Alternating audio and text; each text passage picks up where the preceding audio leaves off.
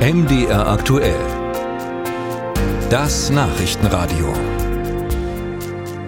Die Folgen der Corona-Pandemie werden jetzt nach und nach sichtbar. So sind komplett neue Krankheitsbilder entstanden, zusammengefasst zum Beispiel unter Post-Covid oder Long-Covid.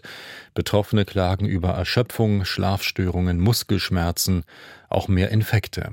Und Ärzte sind einigermaßen ratlos, denn konkrete Ursachen lassen sich in der Regel kaum finden. Wie also damit umgehen? Bundesgesundheitsminister Karl Lauterbach von der SPD hat jetzt seine Pläne vorgestellt. Er will Millionen in die Forschung stecken, neue Therapieansätze fördern, Hilfsangebote ausbauen. Doch reicht das? Darüber reden wir mit der Krankenschwester Annie Konrad, die seit einer Corona-Infektion unter Langzeitfolgen leidet und sich einer betroffenen Initiative angeschlossen hat. Wir haben das Gespräch aufgezeichnet. Bei mir ist es zum Beispiel so, dass ich innerhalb von einem Gespräch, von einem Telefonat, so nach 20 Minuten drei, äh, oder 20 bis 30 Minuten so in etwa dann schon merke, wie mir die Stimme versagt, wie ich Fieber bekomme, wie ich anfange nach Worten zu suchen. Also jetzt, wo wir uns miteinander unterhalten, das wissen Sie, das wird Sie anstrengen. Genau. genau. Es wird dann einfach im Laufe des Gesprächs schon werden, dass ich unkonzentrierter werde. Und das Gemeine daran ist, dass die Folgen von einem Telefonat oder von einem Arzttermin, von einem Gutachtertermin oder auch von Reha-Sport, dass ich teilweise gar nicht mehr weiß, was denn eigentlich die Überaktivierung war. Hm, das heißt, wie müssen Sie Ihren Alltag daraufhin gestalten? Also Sie können sich nur kleine Zeitfenster irgendwie frei halten, die sind wahrscheinlich besetzt mit Arzttermin oder mit Therapien? Genau. Ich bin in der glücklichen Lage, dass ich mittlerweile aufgrund von Long-Covid, Post-Covid berentet bin.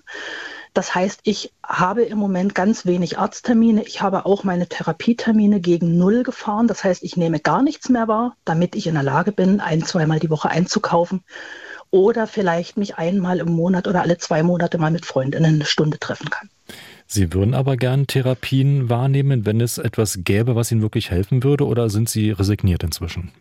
Ich würde sehr, sehr gerne an der Krankheit, an der Ursache irgendwo was anfangen. Aber es gibt einfach zu viele Therapieversuche. Es gibt zu viele Berichte über irgendwelche Sachen auf dem Markt, ohne dass da klar ist, dass das für mich wirklich greifbar ist. Wenn mir jetzt jemand sagen würde, Therapie XY funktioniert bei deiner Symptomkonstellation garantiert, dann wäre, dann wäre ich auch bereit, recht viel Geld in die Hand zu nehmen. Im Moment ist ja fast alles noch keine Kassenleistung.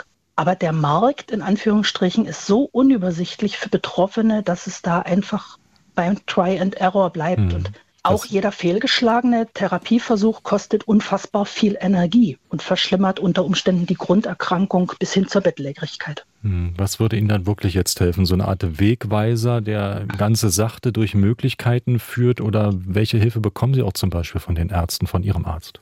Ich bin nur bei meinem Hausarzt in Behandlung. Nur ist dabei wirklich auch in Anführungsstrichen zu sehen, weil ich habe einen Hausarzt, der zum Glück postvirale Syndrome kennt und akzeptiert. Es gibt im Moment noch keine Wegweiser durch die ganzen Therapien. Das ist genau das, was bei der Bundespressekonferenz angesprochen worden ist. Es muss viel Geld in die Hand genommen werden, um Grundlagenforschung zu betreiben und aber eben auch um vorhandene Therapien auf Evidenz zu überprüfen. Ja, äh, Frau Konrad, ich merke auch schon, Sie atmen ein bisschen schwerer. Deshalb letzte, letzte Frage. Wie groß haben Sie das Gefühl, ist inzwischen das Verständnis für solche Krankengeschichten wie die Ihrige? Das wechselt. Das wechselt ganz sehr von Person zu Person. Das hängt vom persönlichen Umfeld ab, wie Menschen auf einen selber reagieren. Das hängt aber, das, was ich aus der Selbsthilfe raus auch feststelle, ganz viel von den Ärzten und Therapeutinnen ab, mit denen man selber zu tun hat. Wenn man an Ärzte, an Behandler gerät, die das Krankheitsbild für entweder nicht existent halten oder halt auch sehr psycho psychiatrisieren, dann hat man für sich selber auch kaum eine Chance, das in dem persönlichen Umfeld sauber zu kommunizieren.